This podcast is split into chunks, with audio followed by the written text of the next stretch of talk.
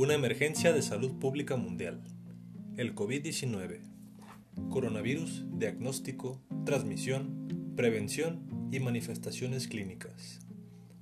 Un nuevo brote de coronavirus surgió el pasado 31 de diciembre de 2009 en Wuhan, China, causando conmoción entre la comunidad médica y el resto del mundo.